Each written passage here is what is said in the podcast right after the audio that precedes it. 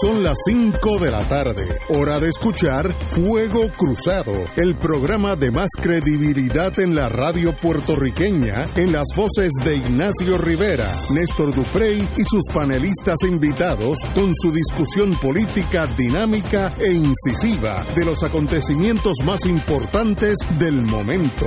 Fuego Cruzado comienza ahora.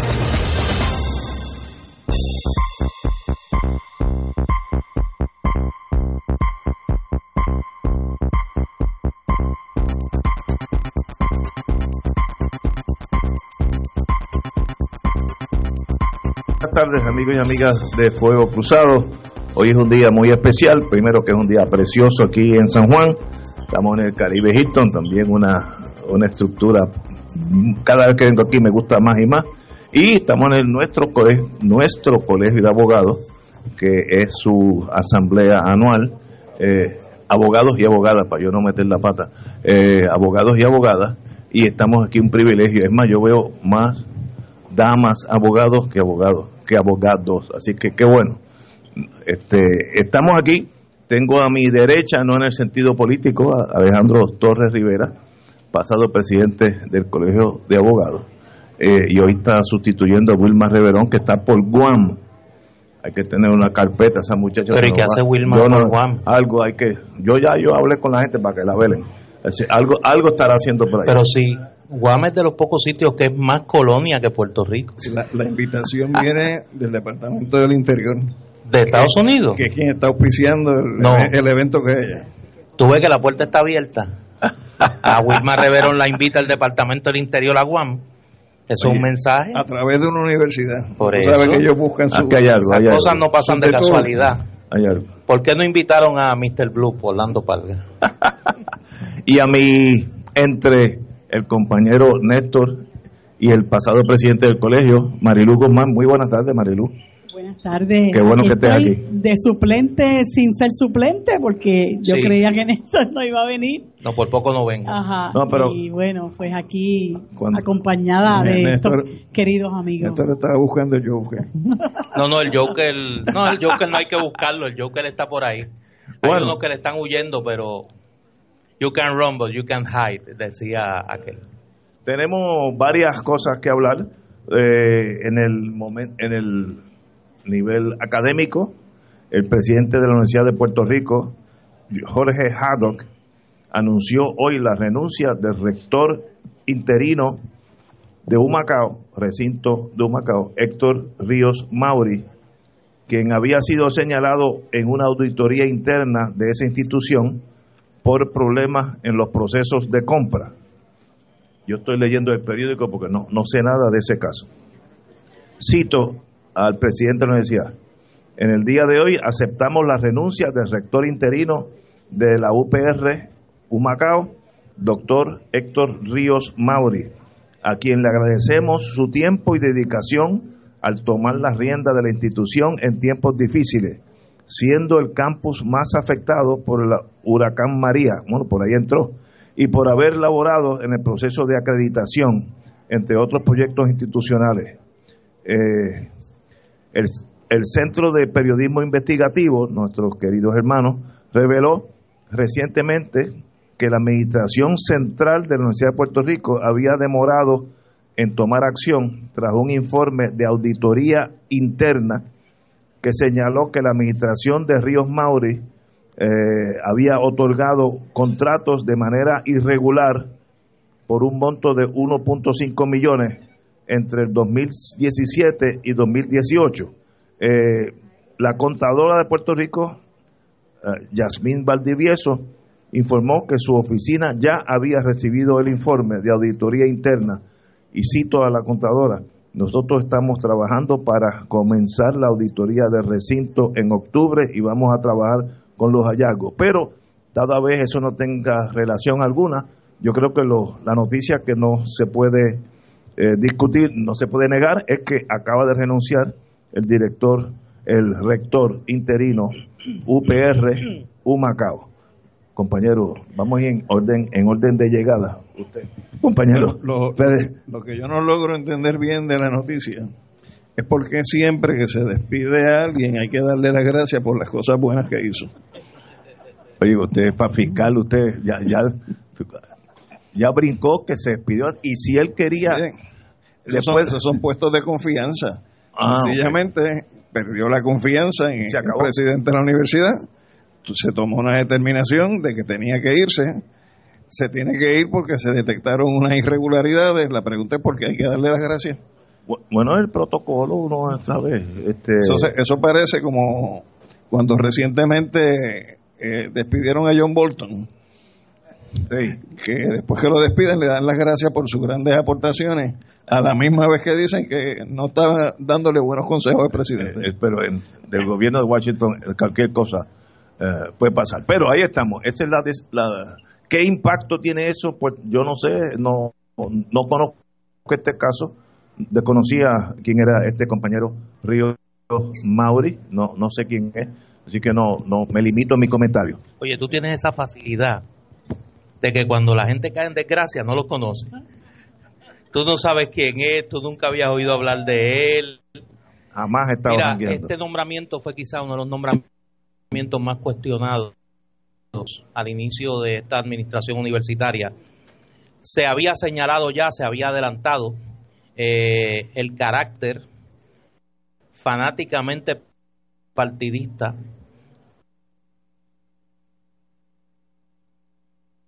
de- fue en sus años juveniles el adventista puertorriqueño. Ahí fue donde yo lo conocí, en la Universidad de Puerto Rico. Luego, pues, distinto, la comunidad universitaria de Humacao estuvo denunciando ese nombramiento, estuvo den- denunciando los malos ma- manejos administrativos de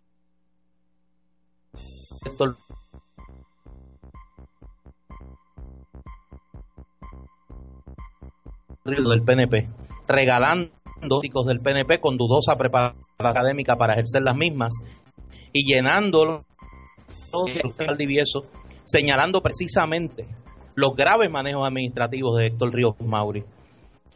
Nunca se le debió nombrar y no se le debió, debió permitir que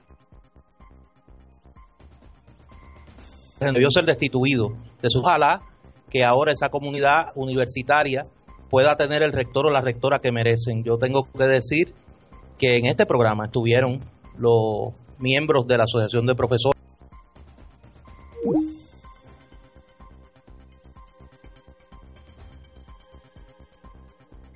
espacio porque Héctor Ríos Mauri era uno de los protegidos de la ganga de COI. Héctor Ríos Mauri, eh, de los pocos espacios que tuvieron los profesores del recinto de Humacao del UPR para denunciar estas barbaridades fue en este programa, de lo cual nos sentimos muy orgullosos. Así que, eh, bien destituido debió haber sido, ojalá y ahora se nombre un buen rector o rectora en el recinto Humacao del UPR. Y mi palabra de felicitación a los eh, profesores y profesoras del recinto Humacao, colegas y amigos que dieron la batalla que había que dar. Marilu Guzmán. Pues mira, Héctor Ríos Mauri se unió al clan de los apóstatas. Tan pronto dejó de ser independentista, y esa es la verdad, Monda y Lironda. Pues él se entregó y se vendió y comenzó a favorecer al PNP y el PNP pues lo acogió eh, dándole una serie de puestos, dirigió la editorial universitaria con el saldo que ya explicó eh, Néstor y fue a parar finalmente eh, por designación de del presidente de lujo que se gasta la Universidad de Puerto Rico, eh, Haddock, al recinto de Humacao. Eh, y bueno, se unió también al clan de los de Crece 21, eh, algunos de los cuales pues ya fueron juzgados, aunque lo que recibieron fue una palmadita en la mano, los de Crece 21. Se une también a los eh, unos profesores de Mayagüez que utilizaron un gran federal eh, para sobrefacturar y, y, generar más ingresos de los que de los que debían generar y que todo se resolvió administrativamente, no fueron eh, por decisión de la Fiscalía Federal, no fueron procesados eh, criminalmente como debieron haber, haber sido. Así que pues eso le pasa a los que deciden eh, el dinero antes que la vergüenza. Ahí está Héctor Ríos Mauri. Eh, como dije, no, no puedo emitir comentarios porque no conozco a la persona, así que yo no sé si es que yo vivo demasiado. Y ahora lo vas a conocer menos, me imagino yo. Como, como dicen en inteligencia, ni, sabía ni voy a saber. Fíjate que es una.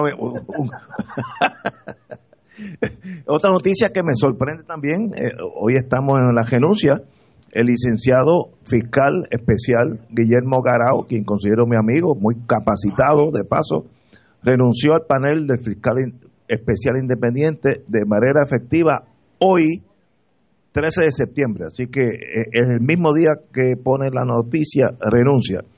Según la carta que envió al, a la presidenta del FEI, la licenciada Nidia Coto Vives, su salida es, y cito, por tener discrepancias irreconciliables en la forma de tramitar los casos que tenemos pendientes.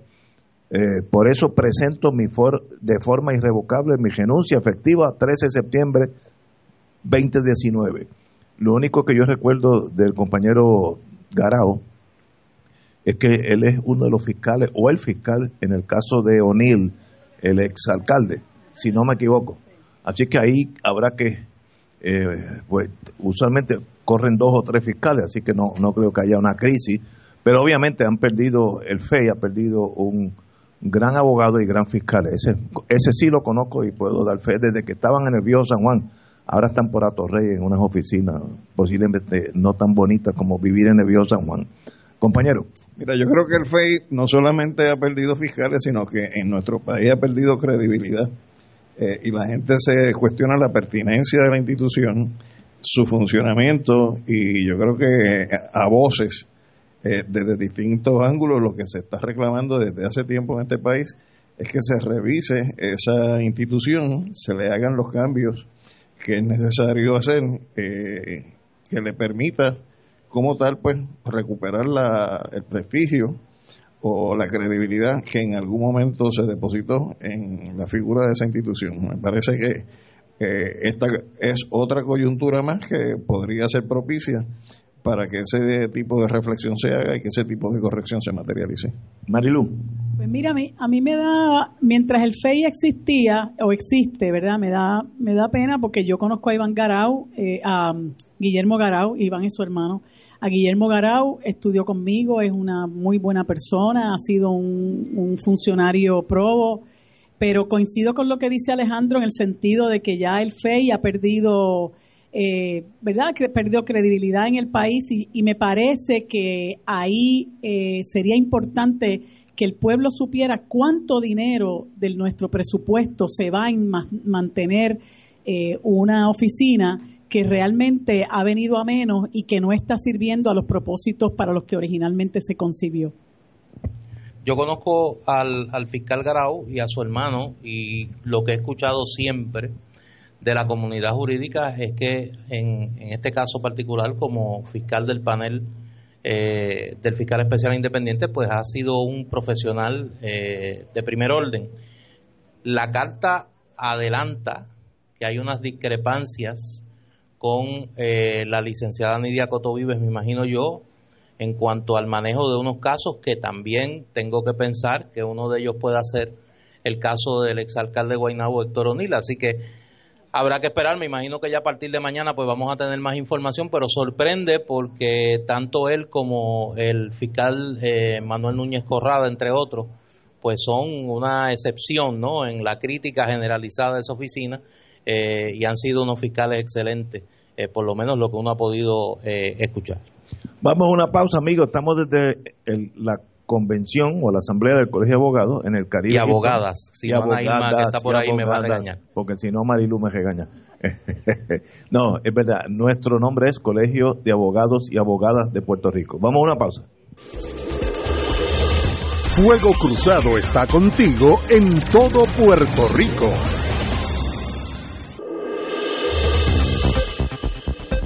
Y ahora continúa Fuego Cruzado.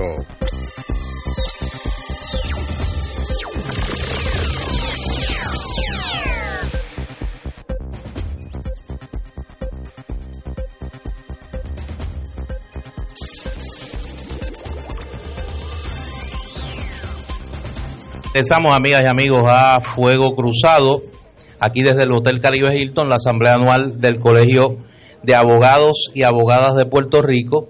Ignacio, es que estos días son difíciles, yo lo digo y la gente no me cree. Ahora que la gente que nos están viendo aquí, eh, el Joker lo tiene loco, no sé de qué decirle. Cada vez que viene una llamada de esa, pues el hombre tiene que salir. Uno no sabe ya. Anda con dos chaquetas, ya no anda con una, anda con dos chaquetas en, el, en la guagua, por si acaso.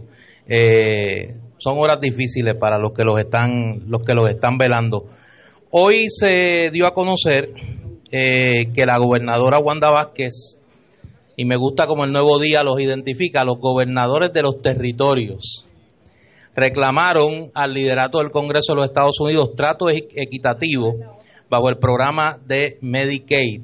En un momento, como habíamos adelantado esta semana en Fuego Cruzado, que se tiene bajo análisis una medida que le asignaría a Puerto Rico específicamente 12 mil millones adicionales para este programa y donde se ha estado comentando en estos días precisamente la negativa del liderato congresional a aprobar esta medida, particularmente a la luz de los recientes escándalos en Puerto Rico que incluyen el arresto de la directora de ACES. Curiosamente en la carta uno de los elementos que la, la gobernadora eh, Wanda Vázquez enfatiza es las medidas que está tomando, según ella, el gobierno de Puerto Rico para, eh, cito, eliminar el fraude, el despilfarro y el abuso. Y para ello, dice la carta, hemos comenzado a implementar supervisión adicional, gestión fiscal y otras medidas de integridad del programa dictadas por el Congreso. A mí me parece, y lo lanzo eh, a la mesa, que lo más importante de esa carta es la frase final, dictadas por el Congreso. No son medidas que toma motu propio el gobierno de Puerto Rico, sino que parece que además de la advertencia de que tienen que buscar una alternativa al crédito contributivo que ha estado reconociendo el Servicio de Rentas Internas Federal, ahora se le ha exigido al gobierno de Puerto Rico medidas adicionales de control de gastos para tan siquiera considerar la posibilidad del aumento de los fondos del Medicaid. Alejandro Torres. Mira, pero fíjate, Néstor. En la, en espérate, que espérate, que por ahí, por ahí viene Ignacio. En lo que tú acabas de leer, se hace referencia a que se tienen que tomar medidas contra el fraude, el despilfarro y el abuso. Exactamente. Pues eso quiere decir que la administración de la cual ella ha sido parte en los primeros dos años de este cuatrienio, ¿Y la una administración de, fraude, despilfarro y abuso, es su criatura. Entonces, en ese sentido, la interrogante es cómo se atreve ella a plantear, eh, como si eso fuera historia remota, de que eso fue algo del pasado, cuando es una administración de la cual ella es una continuidad que es una administración de fraude, despilfarro y abuso. Digo, y no es meramente que es parte de una administración porque fuera este directora de manejo de emergencia, por ejemplo. Ella era secretaria de justicia, a quien le tocaba iniciar el proceso para atender en los foros donde corresponde los casos de despilfarro, de fraude y, y de abuso en los fondos recibidos por el gobierno de Puerto Rico, era precisamente a ella como secretaria de justicia. Pero señores, no miren para atrás, miren para el frente. ya empezamos. el problema es que si uno mira para el frente, sin mirar primero hacia atrás, se puede tropezar con la misma pared. Yo, yo, soy ejemplo vivo de eso, por eso tengo la nariz tan chata de las veces que he chocado con la pared de la realidad. Pero hay que mirar para el frente. Yo hablé con un amigo mío que, que está en ese mundo de FEMA, una posición bastante alta, y me dijo que quitar lo que ellos llaman Rule 270, la regla 270, equivale en papeleo a seis meses de trabajo. Si cualquier transacción de FEMA donde esté el espectro de la 270, es, la 270 es una manera fina que tienen los americanos para decir, vela lo que se van a llevar el dinero. Eso es lo que quiere decir en español la Rule 270. Y hoy, después de la visita de la señora gobernadora Washington, viene con la buena noticia muy importante para nosotros de que ya no tenemos esa, esa barrera a una presunción de fraude, sino que es, una, una forma, vamos a asumir que todos ustedes están haciendo lo que deban, ah, si hay que meter los presos down the road, eso es aparte, pero ahora mismo no vamos a estar deteniendo todo porque sabemos que se lo van a llevar. Es una un cambio sustancial en el dinero de FEMA. Pero si tú examinas bien la noticia, el portavoz de FEMA lo que dice es que corrobora una decisión de que se va a emitir una notificación formal en algún momento anunciando la fecha. Por eso o sea que todavía no hay una decisión final ni es inmediata y aquí pueden seguir surgiendo cosas con las investigaciones que se están haciendo en estos momentos, como diría un, un periodista venezolano, eventos en, en pleno desarrollo, donde mañana podría ser que eso que están diciendo que va a ocurrir eventualmente se revierta y permanezca como ha estado hasta ahora. Hay que tener fe, eso viene y vamos a tener unos años felices. La, fe es la familia en el exterior. Mira, Marilu. La, la gobernadora está copiando el estilo de Jennifer González de estar anunciando cosas que no han pasado, como si fueran ciertas. Porque el otro día eh, Néstor siempre comenta que la, la comisionada residente ella es la más que anuncia fondos que han aprobado y los fondos no acaban de llegar.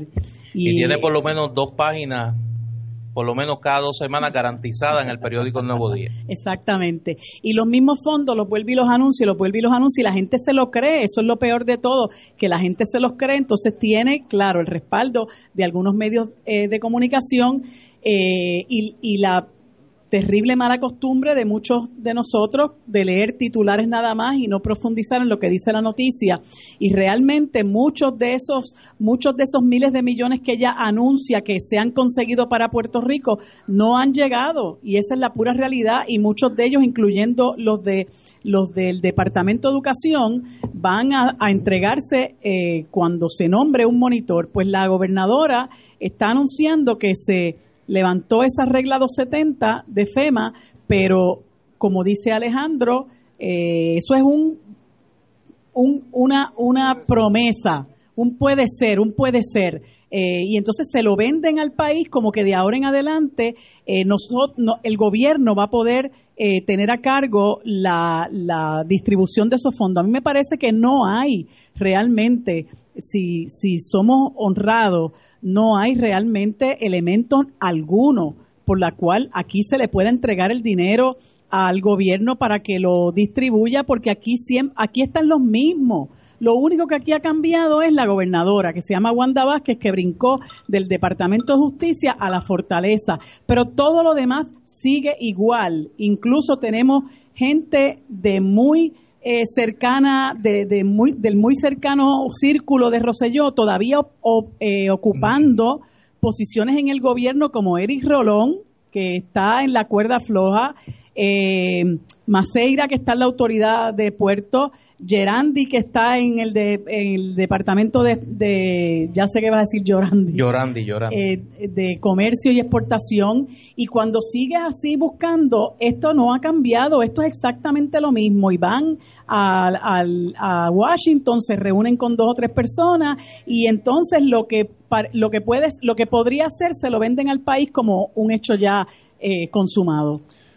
Yo tengo fe que la, forma de proceder, iba a decir en español, el approach de la gobernadora, que es uno de conciliación y no de, antagonismo, que era lo que característica del gobierno de Rosselló, donde la, confrontación con el gobierno federal era espantosa, dicho por la gente federales aquí, que no había comunicación ninguna, esos eran dos enemigos y un pitirre no puede, por bravo que sea, combatir un rinoceronte, porque el rinoceronte, por bruto que sea, le va a pasar por encima. Así que esa, ese cambio de la gobernadora, de, conciliación, es la única forma de bregar con un imperio. es asumir que los pitirres van por la tierra y no por el aire. es como único. Ningún pitirre, tú has visto en esas películas de, de, África, ningún pitirre has visto atacando un rinoceronte. Yo creo, no, los hay. Hay, hay, hay que atacando un guaraguao hay que enamorar la fuerza superior en la guerrilla, también eso aplica. No te enfrentes a la adversidad de primera porque te pasan por encima.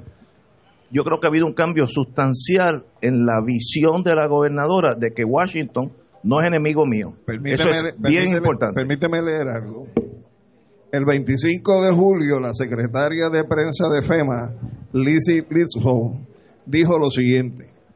Debido al continuo cambio de liderato en el gobierno de Puerto Rico, añadió a la gran preocupación sobre la larga lista de irregularidades y mal manejo del presupuesto fiscal, FEMA está tomando acciones prudentes y pasos adicionales para proteger el costo compartido de la inversión federal, restituyendo el proceso de reducción manual en la inversión federal. ¿Qué cosas han cambiado de manera radical entre el 25 de julio y este momento para que FEMA eh, asuma una actitud distinta a corto plazo, cuando ahora mismo hay un debate sobre 1.800 millones de dólares eh, que FEMA ha tenido como resultado el que un una funcionaria de FEMA en estos momentos eh, esté siendo procesada por la autoridad federal. Eso demuestra que pillos hay donde quiera. Pues eso es lo que demuestra es que la situación de regularidad bueno, ok. Todavía no está superada, todavía si esperamos, Si esperamos porque todo se arregle, FEMA desembolsará el dinero de aquí a cuatro o cinco generaciones. Eso no es posible porque nosotros vivimos aquí mañana por la mañana. Yo creo que lo importante, y eso puede dar frutos, va a dar más frutos que si eh, la relación con Washington es antagónica. Eso es estipulado, eso no tiene forma de que uno pueda discrepar. Ahora, ¿Qué efectivo fue la gobernadora? Miren, yo creo que empezó el primer paso. Mao Zedong dijo, las grandes caminatas comienzan con el primer paso, pues ya dio el primer paso. Ah, que le falten ocho mil pasos más. marcha de los diez mil. Sí, sí, pues, pues le faltan unos, poquitos pasos. Pero lo, peor, lo, mejor, lo mejor que yo eh, intuyo, yo que viví allí en Washington 20 años, es que tú no puedes ir a los Roselló considerando el americano antagónico a ti porque es que tú no tienes poder, tú no tienes submarinos nucleares ni bombas atómicas, tú eres un pajarito y, y los rinocerontes pues sin querer los pueden matar. Pues esta señora, es mi entender, yo no tengo monopolio en la verdad. Eh, esta señora ha cambiado el approach a, uno de vamos a sentarnos y hablar y eso es crucial, importantísimo el primer paso. yo creo que yo, yo creo que tú le estás dando mucha importancia a Wanda Vázquez. Yo creo que no es que ella les ha dicho, esto es lo que yo voy a hacer. No, yo creo que ya la han sentado allí y le dijeron, mire señora, esto es lo que vamos a hacer. Usted va a trabajar con la Junta de Control Fiscal, usted va a aceptar las medidas que nosotros vamos a tomar, nosotros vamos a establecer unos controles y usted por lo menos garantícenos que no va a formar los escarceos que formaba el antecesor suyo. Y hay una parte del viaje de Wanda Vázquez que yo creo que nosotros no conocemos y que vamos a conocer en los próximos días, que sí le va a dar garantías al gobierno federal de que las cosas que pasaron bajo la primera parte del Rosellato, nuestra segunda parte, ahora no van a ocurrir o quizás no van a ocurrir con la misma vulgaridad que ocurrían en los, en los dos años y meses de la administración de Ricardo Rosselló en su primera parte. Esa palabra estuvo muy buena. Tenemos aquí una pausa. Uno no puede presentarle en Washington ese establishment, esa burocracia tan poderosa y tan peligrosa en algunos sentidos, ir con vulgaridades porque ellos son los que tienen el, marrón. El primer paso a veces le doy creen que los únicos que pueden hacer vulgaridades son ellos. Bueno, a veces cometen errores. El que tiene un imperio a veces se excede porque así es la vida. Igual que Rusia tuvo una pequeña discreción con, con Ucrania sobre Crimea y ya es rusa y se acabó. Nadie protesta porque mejor es que no protesten. ¿Ves? Los imperios a veces se exceden, eh, los rinocerontes a veces sin querer tumban palmas. Vamos a una pausa. Esto es Fuego Cruzado por Radio Paz 810 AM.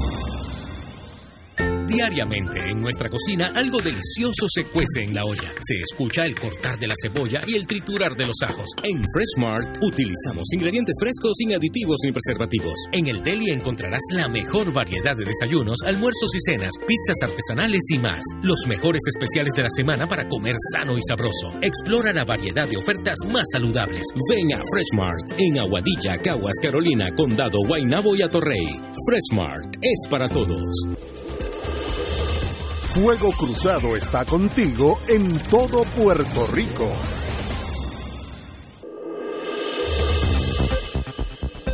Y ahora continúa Fuego Cruzado.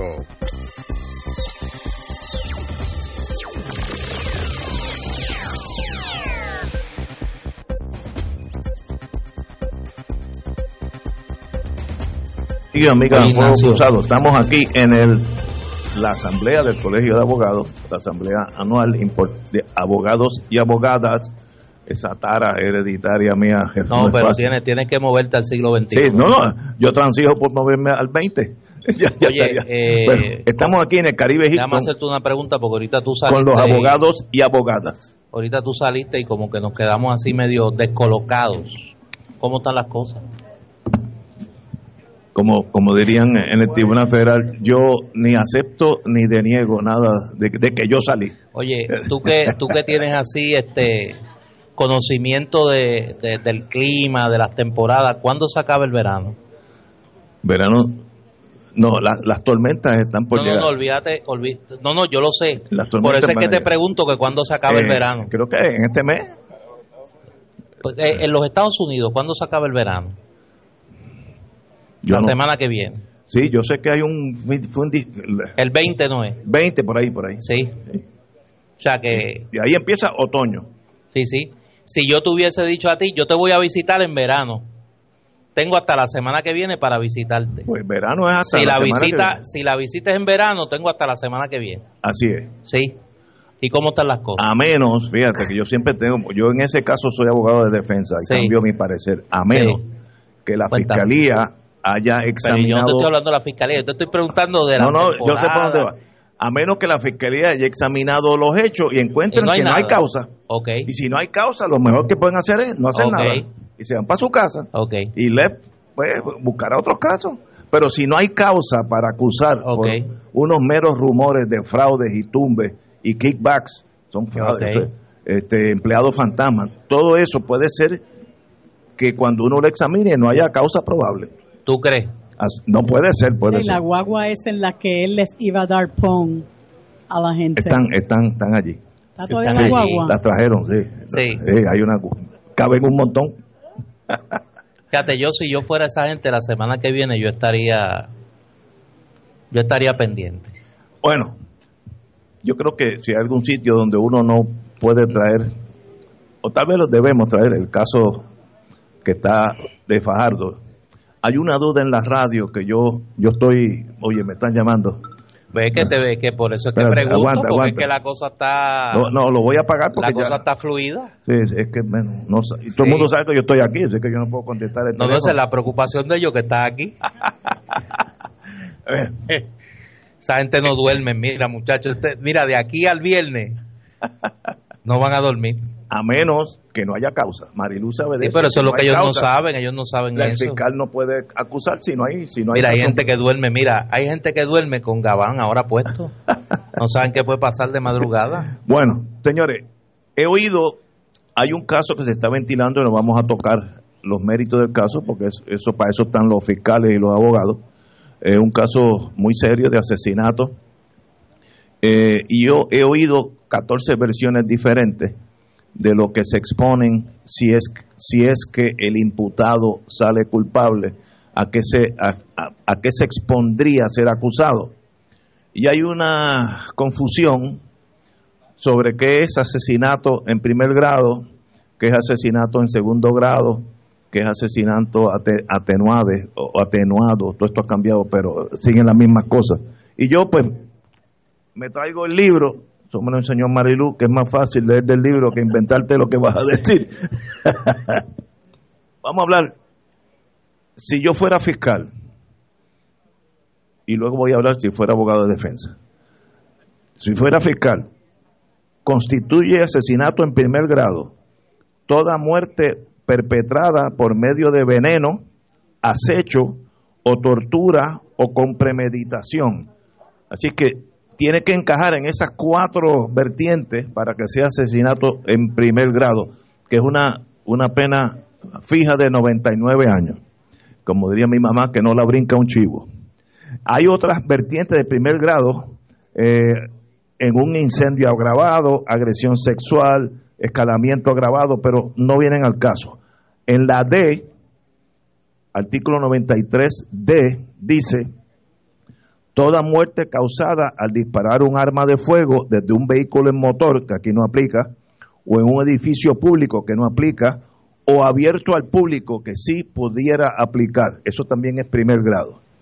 Todo lo otro, todo lo otro es asesinato en segundo grado. La diferencia es bien, bien grande. 99 eh, años, asesinato en primer grado, 50 eh, años, asesinato en segundo grado. Antes era menos, pero la, la, nueva ley del, lo tengo aquí, del 12 lo cambió. Eh, un abogado a veces tiene que defender dentro de lo mejor que le están las fichas en la mesa y si yo tuviera que enfrentarme a un asesinato en primer grado, yo considero que es una victoria, segundo grado. Si eso pasará o no, no tengo la menor idea, para eso están los fiscales y los, eh, y los abogados defensores. Eh, ¿Se puede negociar eso? Sí, o se puede ir a la vista y que el juez determine que no hubo el, la, el acecho, premeditación o que se dispare un arma en un sitio abierto al público. Y si considera que no hubo esas, esos requisitos, pues encaja en segundo grado. Eh, yo creo que esa es la gran disyuntiva en este caso. Yo creo que los hechos ya están bastante claros, pero eh, yo, yo personalmente tengo dudas si este delito cualifica para que sea en primer grado o no. Yo, yo, yo tengo mis dudas, pero para eso yo no estoy allí con la toga, allí está un señor, una señora juez que estoy seguro que hará su, su trabajo. Compañero. Yo creo que mientras más se esté ventilando públicamente a través de los medios lo que está ocurriendo en Fajardo, mayores limitaciones va a tener la defensa y mayores oportunidades va a tener la fiscalía. Y yo creo que deberíamos dejarle al proceso judicial, a los jueces, a los fiscales, que hagan su trabajo y no estar discutiendo esto, porque por ejemplo, eh, una expresión como la que tú acabas de hacer, donde ya está puntualizando, y en este caso sí puede configurarse el asesinato en primer grado, pues eso es reafirmar que realmente lo que deben aplicarle es esa modalidad para justificar el asesinato en primer grado y tú puedes estar seguro que lo menos que le va a dar la atención la gente es lo otro que tú dijiste, que hay otra modalidad que es en segundo grado y que hay una diferencia sustancial en cuanto a la pena que se puede imponer. Así que eh, pienso que en la medida en que nos estemos sumando a este proceso de debate y discusión desde los medios, eso va a afectar eventualmente el derecho que pueda tener el acusado en su día para, para poder establecer eh, una defensa frente a lo que son los cargos que la Fiscalía va a tratar de probar. Yo quiero añadir otra cosa, otro, otro factor complicante. Eh, aunque ahora está de moda en Estados Unidos más que aquí, yo estoy en contra de la televisación de estos procedimientos. Eh, yo creo que tornar esto un evento nacional literalmente y a la misma vez con un toque de farándula, pues limita las partes eh, en sus defensas. La gente empieza a juzgar a la persona como se viste, como camina, si sonrió, que si abrió los ojos, que si cerró los ojos. Y eso puede, podría en su día afectar el jurado. Yo creo que estos procedimientos, como son tan serios, debe ser lo más privado posible. Que entre el público hasta que se llenan las butacas y de ahí en adelante más nada. Ese es mi parecer. Negociar algo bajo esta presión mediática es casi imposible. Entonces todo el mundo tiene que tirar todos los dados sobre la mesa y que Dios reparta suerte. Yo creo, yo estoy, por eso es que estoy en contra de ese proceso. Doña Marilu. Pues yo estoy de acuerdo con lo que comenta Alejandro y lo estábamos comentando, creo que fue ayer, con una pregunta que nos hizo Néstor en términos de cómo entendemos que afecta el proceso el hecho de que sea público, pues sí afecta, ¿verdad? Este y, y, y pone una presión innecesaria en las personas que van a resolver. Primero que pone una, pone una gran presión en la fiscalía, porque precisamente hablaba yo hoy con unos compañeros de que la fiscalía tiene la costumbre de que no importa qué, qué delito donde haya una muerte sea, ¿verdad? Como no sea, ¿verdad? Un accidente automóvil, etcétera. Eh, tienen la costumbre de radicar denuncias por asesinato en primer grado, aunque sepan a conciencia de que cuentan con un, no cuentan con prueba para probar un primer grado. Esa es la regla general. Y el acusado que se encargue entonces de establecer que es un segundo o un asesinato atenuado, etcétera, cuando se debería someter una denuncia por el delito que es. Eh, y entonces, si es público el caso, eso le mete eh, una presión más presión al Ministerio Público de que tiene que someter por primer grado y le, entonces le impone una presión innecesaria a los jueces de que están siendo escrutados, este, de que cómo yo voy a bajar esto a segundo grado, me van a pelar y lo peor de todo es que quienes pelan son los que no saben, los que no pueden discutir los elementos de uno versus el otro y decir de una manera, ¿verdad?, sosegada, coherente, por qué razón procede que se determine causa por uno u otro. Yo creo que que este, yo particularmente rechazo esta, esta costumbre que tenemos ahora de estar ventilando públicamente todos estos casos de gran notoriedad por el daño que le hace al sistema como tal y particularmente al imputado. Eh, y, y si algo quisiera yo comentar es que busquemos la forma de que esto se descontinúe, que se dejen de estar tomando los casos eh, de esta naturaleza para hacer todo un espectáculo, ¿no? Eh, del que se aprovechan, como decíamos ayer, pues los comentaristas, los que saben y los que no saben también, y los chismólogos, ¿no? Eh, causando un grave daño al proceso, que debería ser un proceso objetivo, justo, imparcial y, y, no en lo que se ha convertido. La, la presión emocional que tienen los abogados de defensa, e igual que la fiscalía, es tremenda cuando uno tiene un caso de esa envergadura, tres meses antes ya uno está tenso, uno no duerme bien, se le ocurren a una idea, a uno ideas eh, de noche y uno se levanta a veces hasta sudando de la presión que tiene. Así que esto no es un paseo televisivo en Hollywood, esto es una cosa que para los integrantes, más allá de que el que está acusado, es un evento traumático. Hay abogados que pierden 10 y 15 libras en un juicio de esa, de esa envergadura. Mira, y el efecto mediático, si como muestra un botón basta, está en este mismo caso en términos del giro que dio la fijación de fianza inicial que tuvo este ciudadano, a lo que resulta en el segundo proceso de pedir la revisión de la fianza que se le fijó, donde un condicionante que estuvo presente en ese cambio fue la presión que hubo en la discusión pública con relación a los hechos del caso. Totalmente de acuerdo contigo. Tenemos que ir a una pausa, amigo. Fuego Cruzado está contigo en todo Puerto Rico.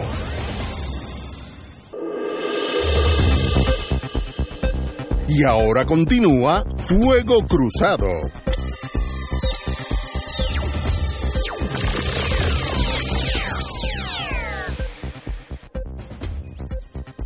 Empezamos, amigos y amigas, a Fuego Cruzado. Aquellos, yo desde chiquito, uno nace con ciertas taras, positivas o negativas, pero esta es una de mis positivas. Desde chiquito a mí me, me interesaba el mundo. Eh, yo cogía mapas, chiquito yo, y miraba dónde estaba Bulgaria y, y Suráfrica. Desde chiquito tenía esa inquietud, tal vez por eso seguí esos pasos en el plano internacional cuando era joven y con pelo negro y delgado, ya esos tres factores han cambiado. Pero hay un problema en Puerto Rico que me llena esa, esa necesidad de saber lo que está pasando más allá de Morovis, como yo digo. Y se llama en un programa todos los domingos a las 8 de la noche, Ventana al Mundo, por la WKQ eh, 580, que lo da aquí el compañero el expresidente del colegio, Alejandro Torres Rivera, y es posible, no es posible, es el mejor programa de la visión internacional, literalmente una ventana al mundo. Así que le solicito a todos los amigos, aquellos que quieren saber un poquito más, más allá de la, del morro eh, en el mundo, que el mundo a pesar, a pesar de los que somos isleños, después de la isla hay otros mundos también. eh, esa es la solución. A veces, como le dije antes de ir a entrar al programa, choco con mi deseo de ver fútbol, NFL fútbol, porque entonces tengo la, discrepancia de ver las dos cosas a la vez, uno en inglés y otro en español, y ya lo tengo bastante medido, puedo ver las dos cosas a la vez.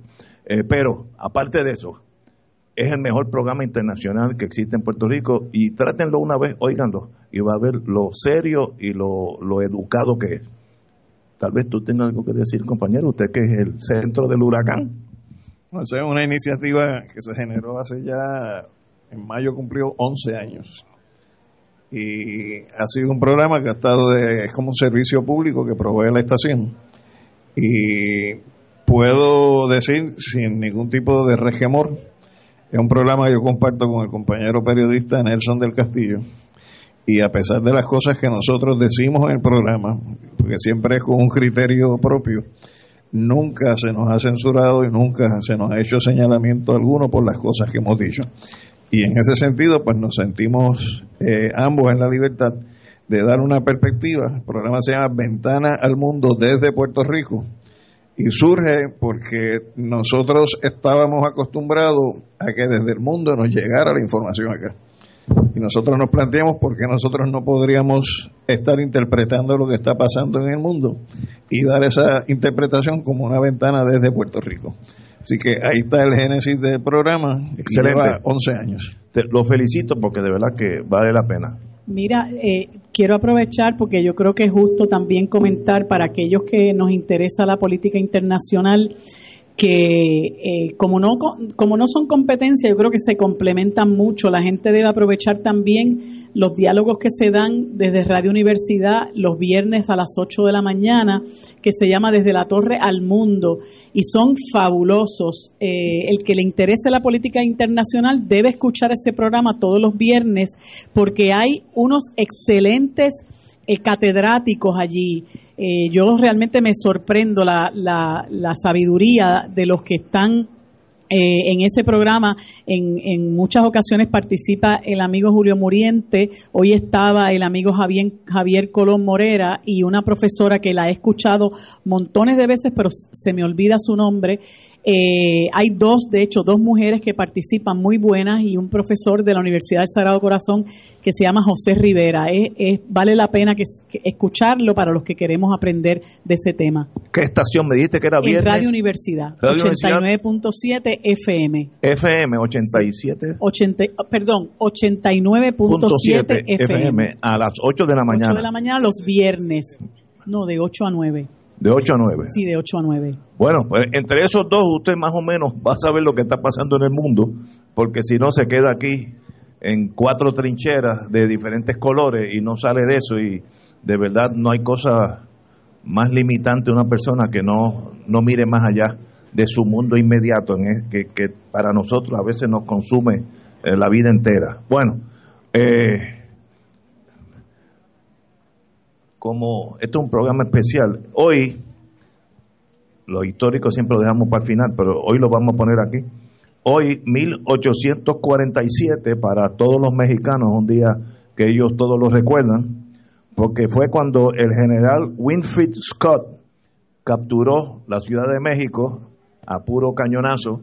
Eh, había una discrepancia y sencillamente los Estados Unidos con su armada bajaron y capturaron a México, luego se fueron pero eso dejó una huella en las relaciones, que cuando uno va a, México hay un tour que hasta le dicen donde hubo unas batallas, hay unos niños que se tiraron en vez de rendirse eh, en Chapultepec. Eh, así que esto pasó hoy, un día como hoy, pero en el 1847, eh, y un evento importante en México. Buenas noticias, no, no, no todo es malo buscan atraer los dueños de megayates. En el mundo entero, aquí yo tuve unos añitos en la Guardia Costanera, 27, eh, en el mundo entero hay una élite mundial, Mónaco, eh, ahora Rusia, que tienen unos yates que pueden ser yates de 300 pies, que en realidad son barcos, pero que pueden costar 25, 30, 40 millones de dólares. Y esa gente pues se reúne en diferentes lugares yo diría que el sitio más cómodo para ellos es estar en Mónaco, porque ya tienen esa fama. Pero Aquí el Departamento de Desarrollo Económico y Comercio, Manuel Lavoy, dice que están interesados, yo creo que las facilidades tal vez en Rupert Road, tal vez pudieran ser propicias, no sé. La idea es buena. Si esa gente llega a tener un sitio cómodo en el Caribe, que nosotros tenemos toda la infraestructura, tenemos hospitales, tenemos líneas aéreas a las cuatro esquinas del mundo, ahí, la infraestructura está ahí, pero eh, estamos dispuestos a invertir en esa infraestructura, porque esta, esta gente no va a ir a comer a un cafetín de la esquina, estos son los billonarios del mundo, el, el ruso el dueño de la Stolitnaya, vodka a la cual yo he, yo he contribuido severamente en estos años, eh, ese ruso tiene un yate que vale fácilmente 100 millones de dólares, viene a Puerto Rico cada dos años, estaciona frente de mi casa, yo vivo en Puerta de Tierra, es una cosa espectacular, tiene helicóptero, Ferrari, bueno, guardia personal, etcétera, etcétera. Ese tipo de personas es lo que la VOY quiere traer a Puerto Rico, yo lo considero una idea excelente si es que estamos dispuestos to pay the price. Lo que pasa es que el problema está ahí, Ignacio. Y el problema está ahí porque lo primero que se va a sacrificar para que llegue ese yate allí es que van a eliminar lo que era el Navy Terminal, que queda en la línea de Isla Grande, estipulado, donde en estos momentos ahí atracan cruceros, donde ahí hay cargas de containers donde ahí eh, eh, se traen vehículos desde Jacksonville y desde ahí salen barcos con vehículos hacia las islas del Caribe. Y realmente de lo que estamos hablando es cómo entregarle uno de los pocos terminales de carga que no están controlados en estos momentos por dos empresas, unas que controlan el área de la isleta de San Juan y otras que controlan toda la línea de muelles del área de Puerto Nuevo. Y lo que tendría en, consideración esa idea es que van a entregarle ese Navy Terminal a lo que sería eh, la corporación que se creó del centro de convenciones, donde ahí van a ir nuevos hoteles, van a ir nuevos apartamentos para millonarios, ahí se le va a quitar al país una de las áreas que el país tiene para poder recibir la carga marítima. Marilú. Pues mira, esta visión de que, que tú resume, pues es la visión del Sochi's Life, eh, la que nos querían imponer hace un tiempo con, el, con Rubel Rhodes, González, eh, con Rubel Rhodes, eh, que, que tristemente, precisamente por la falta de visión del gobierno y por la falta de sintonía con el pueblo y con las necesidades del pueblo, quieren entregarle todo cuanto esté a su alcance a la élite, al neoliberalismo, a la burguesía y dejan fuera todo aquello que realmente pueda significar el verdadero desarrollo económico para nuestro país. Entonces, ¿qué necesidad tenemos nosotros de que aquí atraquen megayate? Ninguna, nosotros no tenemos ninguna necesidad. Nosotros tenemos necesidad de que nuestros recursos se utilicen para bien de la gente, que nosotros, no me gusta usar esta palabra, pero es la que voy a utilizar para que se pueda entender,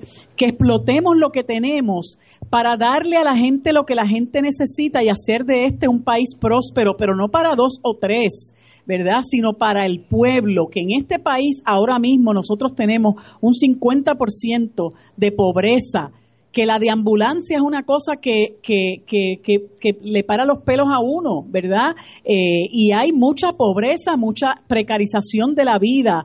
Eh, entonces, mientras nosotros los mortales, los que no somos dueños de megayate ni nada por el estilo, tenemos que estar caminando por las calles rotas, por las calles sin luces, eh, tenemos que estar viendo los lugares abandonados, tenemos que estar viendo las personas sin hogar como deambulan por ahí. Él está pensando en abrir un muelle para los megayates. O sea, ¿en qué país vive este señor? y cuándo, cuando nosotros vamos a tener un gobierno que realmente gobierne con la gente, para la gente, porque nosotros no necesitamos realmente ese tipo de visión en el país. Es igual que la compañía de turismo, que después que se acabó el verano del 2019 quería volver a poner las sombrillas otra vez. O sea, este, vamos a poner los pies en la tierra. Este es un país que está necesitado de que sus recursos se utilicen para darle justicia social a la gente y no para seguir soñando con pájaros preñados. Yo discrepo tajantemente de los compañeros, pero es para eso que Fuego Cruzado. Considero que ahí no estamos solos. Antigua, como ellos dicen, Antigua, hace años que está buscando ese pescadito. Y en Florida, en Florida hay dos o tres ciudades costeras que quieren eso también.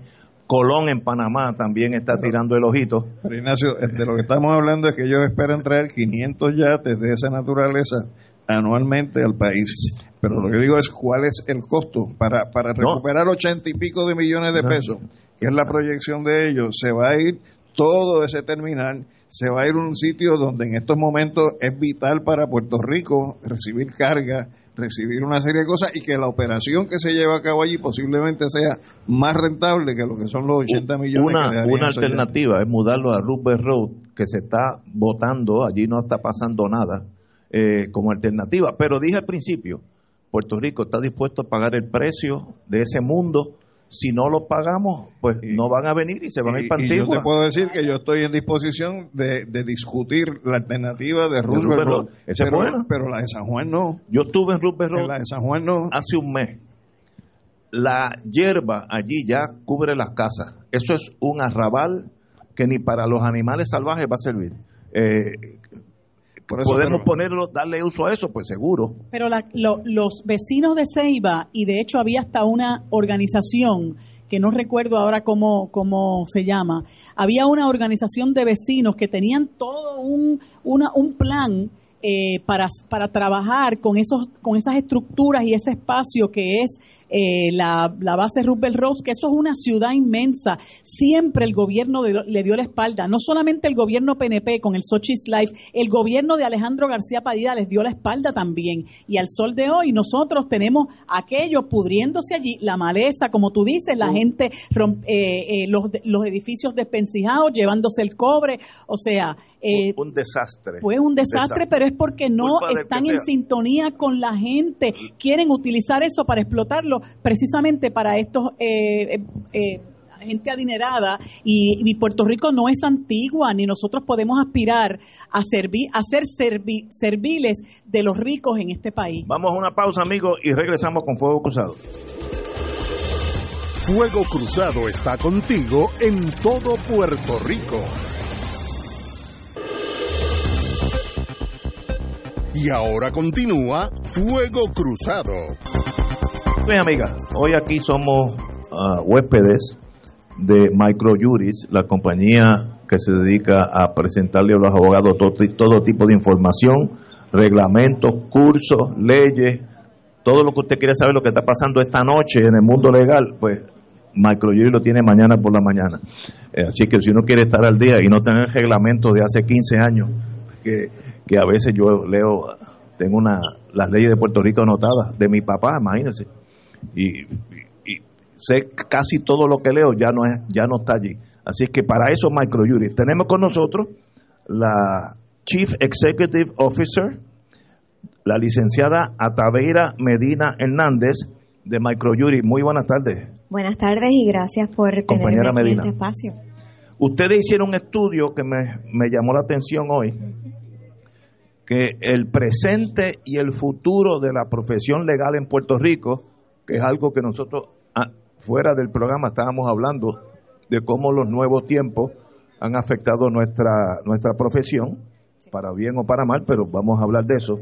Y ustedes hicieron un estudio, que yo saqué unas notitas por aquí hoy, que demuestra por dónde vamos. Hábleme de nuestra profesión, y suya también, porque usted es abogada, eh, y cuáles han sido los cambios eh, más dramático en los últimos 5 o 10 años. Sí, claro, si me permite, eh, quiero empezar también por explicar un poco por qué hicimos este estudio. Eh, nosotros, pues como usted muy bien dijo, Microjuris es una compañía puertorriqueña que se dedica mayormente a proveer herramientas para abogados y abogadas. Sin embargo, en los últimos años nos hemos movido para proveer un ecosistema eh, de información jurídica no solamente para abogados y abogadas, sino también para otras este, comunidades profesionales, eh, y la ciudadanía en general.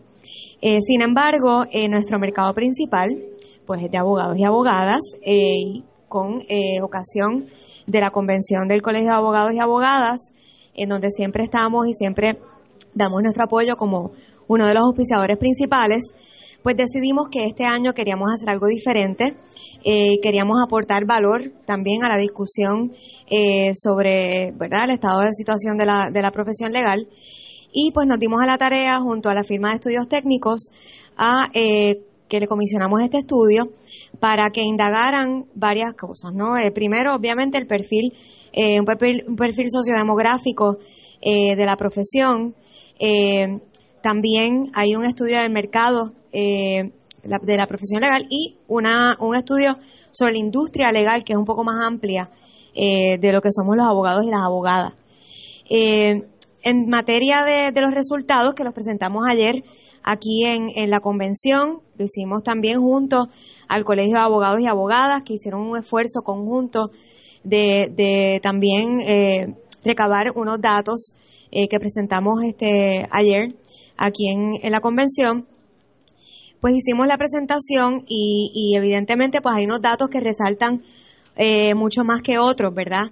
Eh, entre ellos quisiera resaltar eh, algunos que tienen que ver con los cambios en la profesión, como usted muy bien dice. Eso es lo que más llama la atención. La profesión legal cambió, o sea, no es que está cambiando, es que cambió.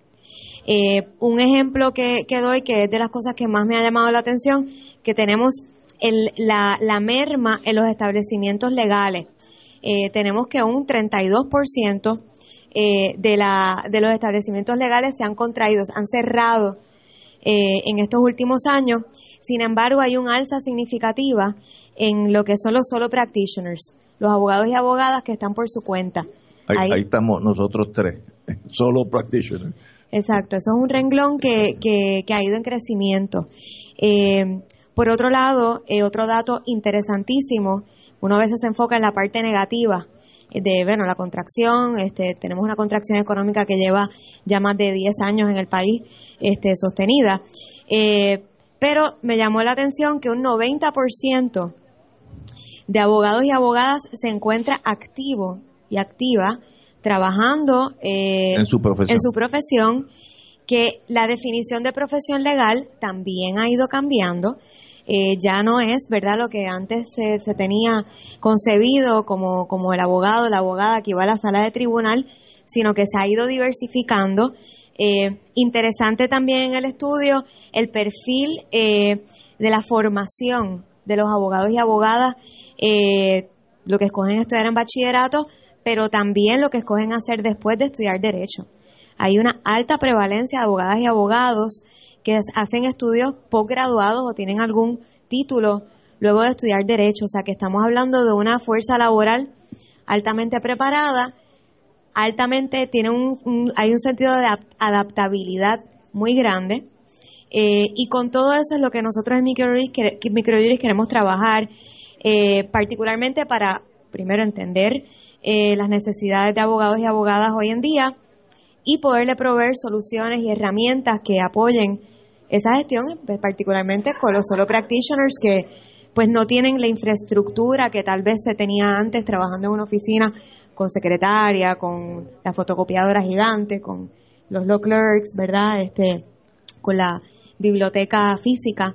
Eh, así que un poco la tecnología también está, se ve en los resultados del estudio eh, y nosotros como la vemos es que definitivamente las soluciones tecnológicas van a, apoyar este, a la clase, ¿verdad? A los, abogados y abogadas, en la medida en que eh, muchas aplicaciones que se han estado desarrollando en los últimos años para apoyar la práctica eh, logran mayores eficiencias, no solo en el despacho legal, sino también en el abogado abogada que está por su cuenta que no tiene oficina. Eh, eso va a requerir también que los abogados y abogadas nos repensemos en cuanto a cómo valoramos nuestro trabajo, que muchas veces facturamos por hora y pues una solución tecnológica pudiera darnos mayor eficiencia, hacer las cosas más rápido. Hay gente que dice, ah, bueno, pues no puedo facturar tantas horas, pero entonces habría que valorar y hacer un ejercicio de valorización del trabajo, más bien desde el producto, desde el resultado y no necesariamente de las horas este, que, cuesta hacerlo. Eh, todo eso son temas en los que la academia tiene mucho que ver, cómo se están preparando abogadas y abogados en la formación como empresarios, etcétera. Tenemos que ir a una pausa, vamos a una pausa y continuamos con Microjuris y nuestra profesión de abogados y abogadas. Fuego Cruzado está contigo en todo Puerto Rico.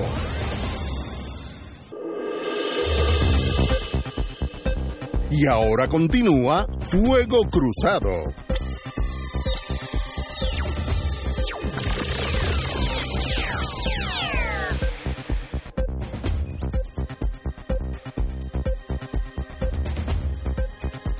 Estamos amigos y amigas desde la convención o la asamblea del, del colegio de abogados y abogadas. Eh, estamos aquí con la licenciada Ataveira Medina Hernández de Microjury, que nos está diciendo para nuestro pesar, porque la, la, la, la- la profesión legal que nosotros conocimos, los que tenemos una que otra cana, eh, es, es hoy en día otra cosa. Hay muchas facilidades, por ejemplo, antes una de las cosas que más tomaba tiempo el abogado era hacer un estudio sobre un caso que uno quiera buscar casos parecidos. Me estoy inventando un caso, pero si yo quiero un caso donde una bola de béisbol se zafa y le da un bolazo a un... Esto es un caso real que yo tuve hace unos años. Eh, si quiero casos similares en Puerto Rico, a ver qué decidió el tribunal sobre las verjas, etcétera, etcétera, asunción de riesgo, pues antes había que jalar por los libros y estar dos o tres semanas o, o alquilar un abogado joven que hiciera ese trabajo. Hoy uno va a Microjuris, busca béisbol, accidentes y ya ahí mismo, antes que uno suba la vista, ya están los casos que tienen que ver con accidentes de béisbol, etcétera, etcétera. Así que eso te economiza dos o tres semanas de tu vida antes de buscar esos casos. Así que sí, hay una tecnología que ayuda muchísimo al abogado, sobre todo el abogado que está solo como nosotros, que no tiene un staff de cinco abogados que se queden de noche trabajando por uno. Eh, así que en ese sentido la tecnología y sobre todo en microjuris nos ayuda muchísimo. Compañera.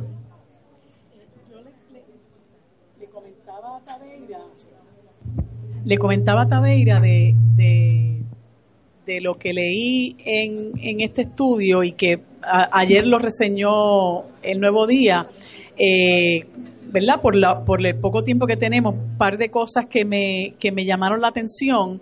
Una de ellas es el hecho de que hay un 96% aproximadamente de abogados que trabaja, o sea que está desempeñándose en su profesión. Sin embargo, un 59.6 ha considerado en algún momento mudarse fuera de Puerto Rico, mientras que el 27.6 entiende que sería probable o muy probable que decidiera hacerlo. Me imagino que, bueno, las condiciones en las que estamos trabajando recientemente acelerarán esa decisión. Sí, o sea, como estábamos comentando ahorita, definitivamente vivimos en un país que ha estado en contracción económica, pero también eh, en el estudio se refleja la brecha salarial que existe entre Puerto Rico y Estados Unidos para efectos de abogadas y abogados. Está está re- corre- correlacionado con otras profesiones, o sea, no, es un caso particular de la profesión legal. Eh, tiene que ver pues con, con, con la economía del país, ¿verdad? Con los retos que conocemos. Este, pero sin duda eh, es un 46% la brecha. Claro. O sea que a la hora de, de un abogado o abogada, pues determinar eh, hacia- en dónde hacer su práctica, pues si mira el, eh, si toma en consideración este cómo está la condición salarial en otras jurisdicciones, pues es natural que considere mudarse. Yo, yo tengo dos observaciones que hacer y yo creo que es importante que los compañeros y compañeras abogadas que están aquí escuchando el programa eh, tengan este dato y es que de acuerdo con la encuesta el 61% de los entrevistados dio servicios pro bono en el 2018 y que eso implica una aportación de cerca de 8 mil horas con un valor de 3.5 millones de dólares. Esta es la profesión, dentro de las profesiones que hay en el país, de mayor compromiso social con nuestro pueblo, desde el punto de vista de poner en función nuestros conocimientos gratuitamente, por más que nos reglamenten, en función de las necesidades del país. Y es importante también el dato del estudio donde señala que el 70.2% por ciento de las personas que fueron entrevistadas están satisfechos con su profesión. Es decir, que hay un compromiso de parte nuestra como abogados y abogadas con el ejercicio de la profesión que estudiamos y con la función que tiene que tener esta profesión de servicio al país gratuito para atender las necesidades de los más menesterosos.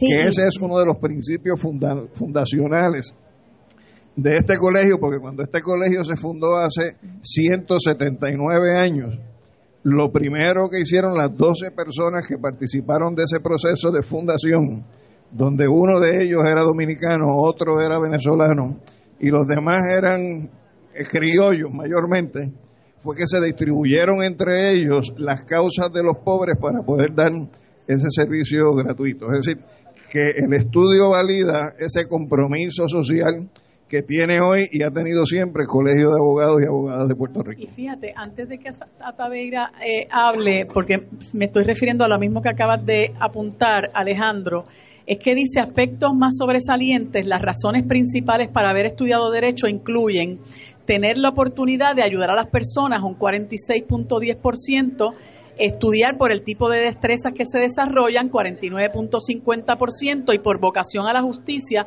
45.10%, y yo me quedé sorprendida porque yo tenía la impresión, ¿verdad? posiblemente errada, de que la mayoría de la gente lo hacía por estatus o por el dinero que se van a ganar. Claro, hoy día no es lo mismo, nadie puede estudiar derecho por, por el dinero que se va a ganar porque la situación ha, ha venido a menos.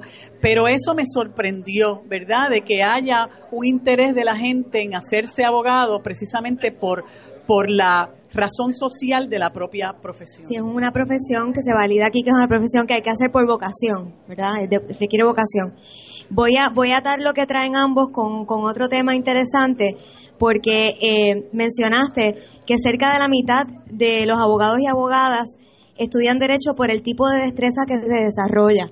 Se está dando un fenómeno, y esto lo, he conversado, está a nivel anecdotal, pero este estudio nosotros lo diseñamos para hacerlo longitudinal, es decir, el año que viene, nuevamente nos vamos a sentar en esta mesa a explicar la próxima etapa de este, de este estudio que nos va a permitir profundizar en muchas de estas áreas. Pero en términos de esas destrezas, en muchas las escuelas están viendo estudiantes que se matriculan y estudian derecho no para terminar litigando a un tribunal o ejerciendo la práctica de una manera tradicional, ni siquiera para ejercer la profesión. Muchos están estudiando por el, lo que le llaman el skill set, o sea, las destrezas eh, que da, que da eh, la educación legal. Así que ahí hay una gran, un gran área de oportunidad para la academia, hay mucho que repensar tenemos que traer a la mesa también los entes reguladores de la profesión. Eh, hay, hay aspectos éticos, este, también de cómo conseguimos la educación legal. Hay temas de género que se reflejan también en el estudio. O sea, esto mucha tela para cortar y poco tiempo para hablar aquí, pero este siempre este, a la disposición para, para continuar la conversación. Antes de cerrar, eh, los abogados tenemos que escoger cada tres años 24 créditos y yo, yo soy tan normal en ese sentido que tuve que repetir el primer grado en adulta dos veces. Eso se, ya marcó la vida mía. O sea, la gente ya sabe por dónde iba este muchacho. Yo averigüé hace como dos, tres años que Microjury ofrece esos cursos en línea. Una vez que tropecé con ellos, eh, todos mis cursos este último año han sido vía Microjuris porque tiene una ventaja usted lo coge cuando usted quiere. Un domingo por la mañana, que yo usualmente me tomo café y, juego con la gata, pues yo puedo sacar una hora, dos horas y ver un programa. O un día por la noche, que nosotros los que vamos mucho a corte, se nos hace difícil a veces sacar el miércoles que viene, porque el miércoles que viene ya un juez me señaló una cosa, así que no puedo ir a un lugar físicamente. Así que eh, Microjuris ofrece esa ventaja que usted coge el curso cuando usted quiera y, funciona si lo entendí yo, funciona perfectamente. Sí, totalmente. Bueno, cuando eh, iba a pasar Dorian, la cantidad de abogadas y abogados que compraron el servicio para ver cursos fue impactante. Se aprovecha la vacación de todo. También en, en ese sentido tenemos un instrumento que es la calculadora. O sea que uno puede comprar un paquete de créditos. Sí. Eh, y el sistema te calcula cuántos has tomado, cuántos te faltan por tomar Y eso pues tú lo puedes comparar con tu registro de RUA y pues ver este el cumplimiento para que siempre estés al día. Eso este también es una solución importante. Muchos abogados y abogadas nos llaman, somos el antídoto contra los INRES. Nos llaman este pidiendo ayuda, mira, necesito cumplir este con, con mis créditos y al ser on demand los pueden hacer desde la casa, desde la vacación, desde donde quieran. Señores, un privilegio a Tabeira Medina. Tengo que decir, ¿verdad?, que cuando usted no, no pueda tomar esos cursos en demand porque ya el, el no- la, la materia la tomó o no le interesa, que aproveche los que ofrece nuestro Colegio de Abogados Claro. y Abogadas, que es el proveedor que más barato ofrece los cursos y tenemos que apoyar esta institución que se dedica precisamente a dar servicio a la abogacía y a honrarla. Eso es así. A Tabeira Medina Hernández, Chief Executive Officer de Microjuris. La juventud está con esa cooperación vía usted, que literalmente Gracias. puede ser mi hija, y con un empujón, la nieta. Un privilegio tenerte aquí. Muchas gracias, gracias por el espacio. Carmen Nidia, vamos a la pausa. Fuego Cruzado está contigo en todo Puerto Rico.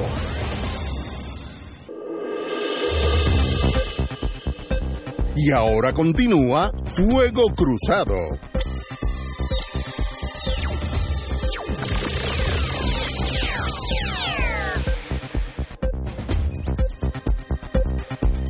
Estamos, amigas, amigas, al Colegio de Abogados en su convención aquí en el Caribe, abogados y abogadas. Un día de esto, un día de esto lo voy a decir correctamente a la solta. Sí, ahorita se me zafó y lo dije bien. Colegio de Abogados y Abogadas. Aquí hay muchas más eh, damas que caballeros. Una buena señal. Eh, yo tengo el privilegio de convivir en el condominio donde vivo con una actriz muy buena, una amiga, una vecina, tiene todo lo positivo. Carmen Nidia Velázquez, muy buenas tardes. Muy buenas tardes. Estamos en víspera de Antonio Cabán Vale en voz de mujer. Explícanos qué es eso. Bueno, todo el mundo aquí. Bueno, saludos a todos los que están por aquí y a todos. ¿Estamos? Estamos. Saludos a todos. Ahora, Un abrazo. ya hay sabotaje. a la ¿no? convención de abogados y abogadas. Les deseo una feliz convención. Eh, nosotros tenemos, nosotras, somos tres mujeres fabulosas. Chabela Rodríguez. Aquí no hay, hay, hay cantantes, no hay cantantas. Chabela Rodríguez, que está aquí con Chabela nosotros. Rodríguez, Michelle Brava, Michelle Brava y su Carmen Nidia señoría. Velázquez, una servidora que estamos interpretando las canciones del topo de Antonio Cabambale, pues en voz de mujer. Y es un concierto bien diferente y lo vamos a hacer en Bellas Artes. Eso es este domingo, no el otro. A las 5 de la tarde, un domingo a las 5, pues es una actividad bien chévere, bien cómoda. Y yo sé que la gente va a disfrutar porque, imagínense las canciones del topo ese compositor, esas canciones tan bellas al amor, a la patria, a la naturaleza, a nuestras costumbres, nuestra música jíbara, de todo eso. La gente va, va, va a pasar como por, un- por muchas emociones. Incluso lo vamos a llevar hasta la Navidad. Así es. Eso va a ser el 22 de septiembre a las 5 de la tarde. Así que todos y todas invitadas. Eso es domingo 22. Domingo 22. Este, Este no, domingo no, el otro. el otro. ¿Dónde se consiguen los boletos? En, en Ticket Center 792-5000 y en, o en la boletería de Bellas Artes. Allí Allí, es un poquito más barato. Ah, sí, no sabía. Es verdad. es Sí, pues porque no hay que decir las cosas. A mí me gusta que la gente, ¿verdad?, tenga Oye. la oportunidad de ahorrarse un pesito. Como yo no conozco mucho. Mira, para venir acá, yo le dije a mi esposo, papá, me lleva y me busca. Ah, ¿ve? Exacto, porque Pero estamos la- ahí al lado. Son 100 metros, así que. Exacto. no caminé porque sudaba, porque el- el- de verdad que el calor está. Yo, yo no sé mucho de música, tengo que admitir mi, eh, mi limitación. Pero todo, conoce al topo. Conozco muy bien. Ah, el topo. Pero aquí, como yo tengo una musicóloga residente, que es la compañera Guzmán, me ha indicado que Chabela Rodríguez tiene una de las mejores voces en Puerto Uh. Rico. Uh, Ajá. tienes que oírla, tienes Bueno. que oírla. Pero mira, lo que yo estaba diciendo al principio, que son tres divas de verdad, porque yo he escuchado a Michelle Brava y es una cosa apoteósica. Y Carmen Nidia, bueno, si yo tuviera una voz como ella, no habría quien me soportara. Tú no estarías aquí, tú no estarías no, aquí. no, no habría quien me aguantara.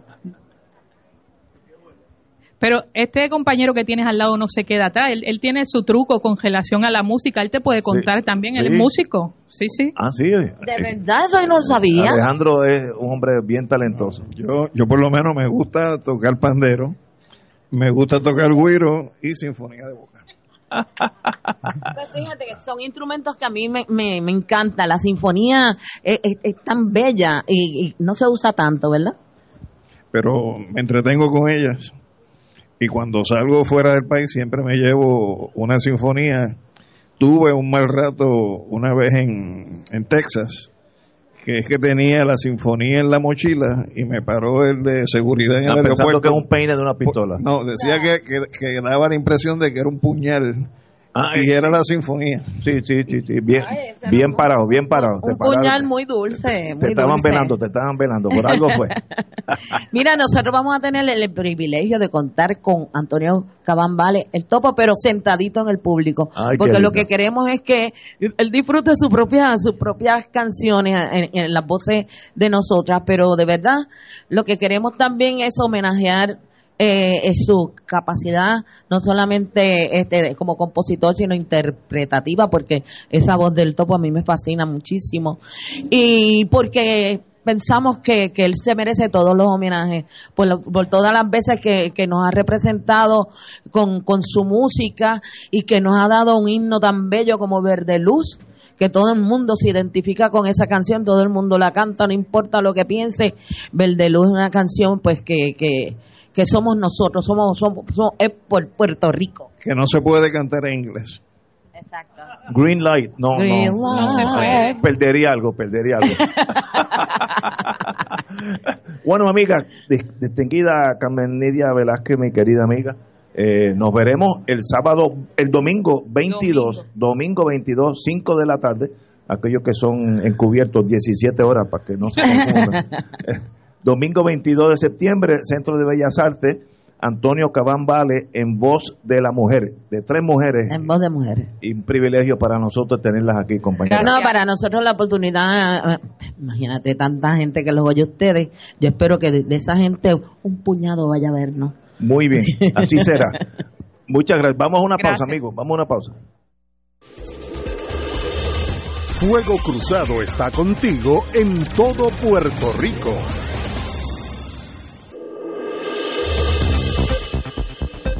Y ahora continúa Fuego Cruzado.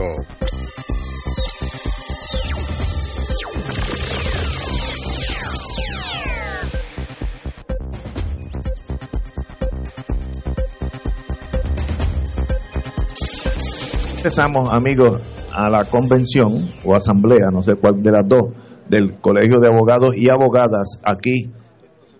179 años de Colegio de Abogados y Abogadas. Así que un privilegio para nosotros estar en el Caribe Hilton, mejor lugar no, no se puede escoger con eh, los compañeros y compañeras. Compañera. Pues tenemos aquí la, la visita de los compañeros de la Unión de Trabajadores de la Corporación de Servicios Legales y de la Unión de eh, Abogados de Servicios Legales, el compañero Manuel López Gay y la compañera Leticia Ortiz. Eh, ellos tienen una situación laboral que ya discutimos el año pasado, realmente eh, es insólito que este año tengamos que hablar sobre lo mismo nuevamente, pero yo creo que es importante porque son es una, una corporación que brinda servicios a personas pobres, personas que necesitan acceso a la justicia y en la medida en que los trabajadores no tengan las condiciones de trabajo necesarias, pues obviamente se va a afectar el servicio que ellos brindan a los menesterosos, a las personas que realmente eh, más para quienes más importante resulta ser el acceso a la justicia. Los dejo para que nos informen. Muy buenas tardes. Eh, como bien dijera la compañera, yo soy Manuel López Gallo, soy presidente de la, de la Unión de Abogados y Abogadas de Servicios Legales de Puerto Rico. Me estoy acompañado de la compañera Leticia Ortiz, que es la presidenta de la Unión de Trabajadores, Unión Independiente de Trabajadores de Servicios Legales, que agrupa el personal de apoyo. Eh, como bien dijera la compañera, nosotros entramos en un proceso de negociación ya hace casi año y medio, en el cual eh, apenas hemos, en todo este tiempo, hemos avanzado muy poco, hemos firmado ap- apenas unos 16 artículos. Nosotros iniciamos la negociación eh, solicitando dejar el convenio como estaba en una situación económica en la que no habían cambios al presupuesto, no había, ah, no había ninguna reducción.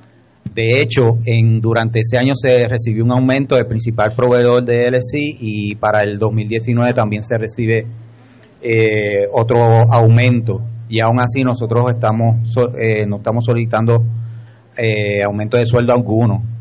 Aquí la, la situación primordialmente es que las propuestas que recibimos de parte del patrono eh, bajo la premisa de que quieren hacer la corporación más ágil y eficiente, se traducen en que el patrono intenta hacer la corporación más ágil y eficiente a cuesta del detrimento de los derechos nuestros y los beneficios adquiridos en nuestras negociaciones colectivas durante tantos años.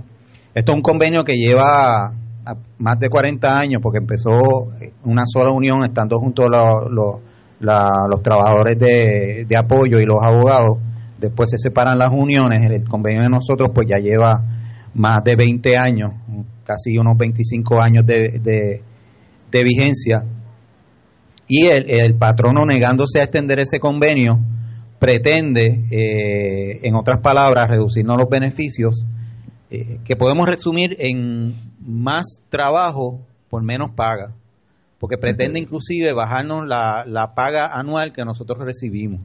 ¿En, qué etapa de las negociaciones se encuentran hoy, esta tarde? ¿En dónde es que están? ¿O es que no hay negociaciones? Bueno, estamos, estamos negociando, pero con unos avances realmente muy lentos, muy lentos. Hemos estado año y medio, apenas hemos, hemos firmado 16 artículos y, de, y 16 artículos eh, que no tienen realmente mucha trascendencia, los, los artículos más importantes eh, todavía están sobre la mesa. ¿Y cuál es la, la posición de la gerencia, la contraprestación? ¿Qué, qué le dicen? Bueno, eh, primero, por una parte, ellos eh, nos solicitan reducción en nuestras licencias de vacaciones a la mitad de 30 a 15, reducción en nuestra licencia de enfermedad, eliminación de otras licencias, reducción de, los de, de días libres eh, eh, reducción en términos de afectar lo que es nuestra naturaleza de empleados exentos, en términos de, limitar nuestros horarios eh, flexibles. Eh, en, por otra parte, proponen un aumento supuesto al salario nuestro de 2%, pero al mismo tiempo nos están proponiendo el recorte de nuestro bono de Navidad hasta una eliminación total. Nuestro bono de Navidad era de 9% de nuestro salario, ellos proponen eliminarlo totalmente en tres años, lo que equivale a una reducción del 7% de nuestros ingresos en tres años. No hay duda que hay una crisis en servicios legales en ese sentido, hay un impasse aparente, por lo que estoy viendo. Hay, eh, la diferencia entre el patrono y ustedes es abismal en ese momento. Pero es importante señalar también que, que a veces eh, la gente no, no, no, no entiende la distinción. Nosotros no somos una agencia de gobierno y la gente a veces pregunta, pero ¿por qué si el gobierno tiene la crisis que tiene, por qué nosotros eh, no cedemos esto o lo otro? Porque Servicios Legales es una corporación privada sin fines de lucro que recibe fondos de unos proveedores y en ese sentido la crisis que que sufre el, el gobierno no es la misma crisis que tiene servicios legales, inclusive ha recibido aumento y en ese contexto nosotros ni tan siquiera hemos solicitado aumento en nuestra en nuestra en nuestra en, nuestro salario. Compañero, tenemos que despedirnos porque el, el, tiempo nos traiciona. Tenemos el presidente del Colegio de Abogados y Abogadas. Fíjate, ya estoy ya estoy eh, bien, pero un privilegio tenerlos aquí y de paso están invitados Fuego Cruzado cuando así lo deseen. Lo coordinan con la compañera y con mucho gusto los atendemos. Muchas gracias. A las órdenes.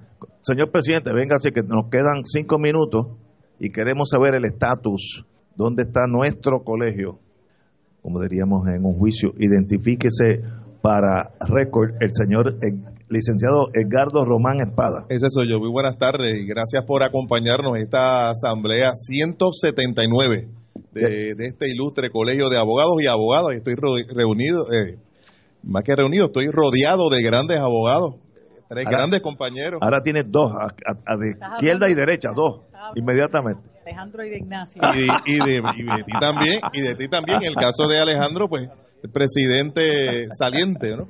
Pero, eh, ¿cuál es el estatus? ¿Dónde está nuestro colegio? Bueno, el, cole- el colegio ha desarrollado y se encuentra ahora mismo en, en el proceso de una serie de medidas que tienen que ver con servicios. Eh, tenemos un cuerpo de procuradores que está atendiendo el problema de, la- de los procesos disciplinarios. Esto, esto el cuerpo de procu- procuradores es básicamente servicio pro bono de abogados que de manera voluntaria defienden a otros abogados que enfrentan procesos Muy disciplinarios y de manera gratuita. Eh, pero no es lo único que tenemos. Tenemos también ahora un programa de mentoría para los que recién se unen a la, a la profesión, que nos parece importante.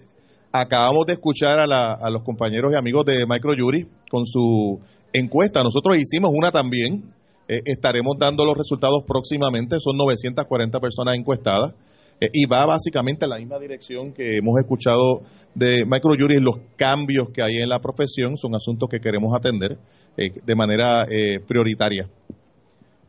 ¿Cuántos miembros tenemos ahora activos en, en el colegio? Alrededor de 3.200 eh, abogados. De hecho, hemos tenido por primera vez desde el año 2014 que recibimos la descolegiación, en este año tendremos por primera vez un aumento de Muy abogados. bueno. En Excelente. este año por primera vez tendremos un aumento. Excelente. De hecho, ya lo tenemos. Eh, en el periodo anterior mantuvimos el número de, de colegiados y colegiadas. En los periodos previos habíamos tenido unas reducciones significativas. Eso ya se detuvo. Eh, la abogacía ha encontrado, ha redescubierto nuestra institución eh, un espacio vital para la protección del gremio y evidentemente para proveer servicios a la comunidad. La última vez que yo estuve por el colegio, ustedes estaban haciendo una obra como unos cubículos. eh, ¿Me puede decir que Sí. para qué es eso? Eh, bueno, eh, esos cubículos, eh, que fue una iniciativa de este caballero que está aquí al lado mío, siendo presidente, el compañero Alejandro, Alejandro. Torres Rivera, eh, es lo que llamamos el Business Center, por decirlo era en, en un idioma Ahora entendí. ahora claro, entendí. claro. Mira, lo que lo que hemos encontrado y es, y es visto continuamente es la cantidad de abogados, sobre todo abogados más jóvenes, eh, que van al mercado laboral, no hay trabajo en servicios legales, no hay trabajo en asistencia legal, no hay trabajo en el Departamento de Justicia, no hay trabajo en los grandes bufetes y ¿qué hacen? Pues montan una oficina propia. Pero muchos de ellos no tienen la capacidad para sostener y pagar las facilidades de una oficina y ahí le estamos proveyendo eh, servicio de internet, estamos proveyendo computadoras, estamos proveyendo eh, impresoras y allí pueden entrevistar a sus clientes en lugar de tener que ir a un centro comercial eh, a entrevistar a un cliente, a un perito, a un testigo. Es decir, estamos dando un espacio eh, para que puedan desarrollar su profesión. Eso- gratuito, es- por esa cierto. idea, no, Gratuito. de paso, que no sabía que era de Alejandro, pero es excelente. Por ejemplo, si yo soy un abogado en Mayagüez y tengo algo en un tribunal acá y tengo que hacer un cambio, un- una Así es. coma en una escritura, puedo ir al colegio. Puede ir, ir allá y hacerlo, eh, tiene acceso a Internet, eh, tiene acceso a una impresora y no hay duda, claro, por supuesto. En otras delegaciones lo que hemos hecho es provisto una computadora, una impresora y acceso a Internet en las bibliotecas de los centros judiciales. Hay un Alejandro. dato que el acceso al Internet no es meramente poder conectarse con Google, sino que puede conectarse con un mecanismo de investigación jurídica Claro. que, que le está ofreciendo el colegio de manera gratuita. sí que economiza dinero, eh, tiempo y dinero, eso es. Eh, No, no hay duda, no hay duda. Este- Y, y naturalmente el colegio se mantiene expresando eh, su compromiso con el bienestar del país en una serie de, temas importantes. De hecho, próximamente vamos a informarle al país un resultado de una investigación que hemos hecho sobre el tema de transportación para la isla de Vieques.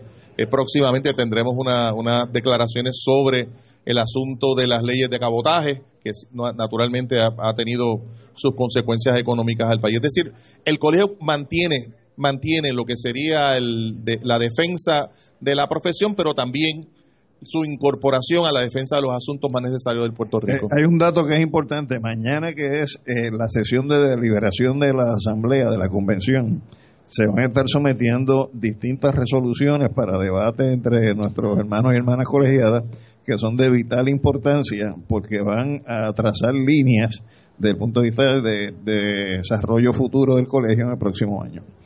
Señores, tenemos que irnos. Un privilegio tenerlo aquí, señor presidente del Colegio de Igual Abogados. para mí. Y señor expresidente del Colegio de Abogados. Y Marilu Guzmán, mi querida hermana.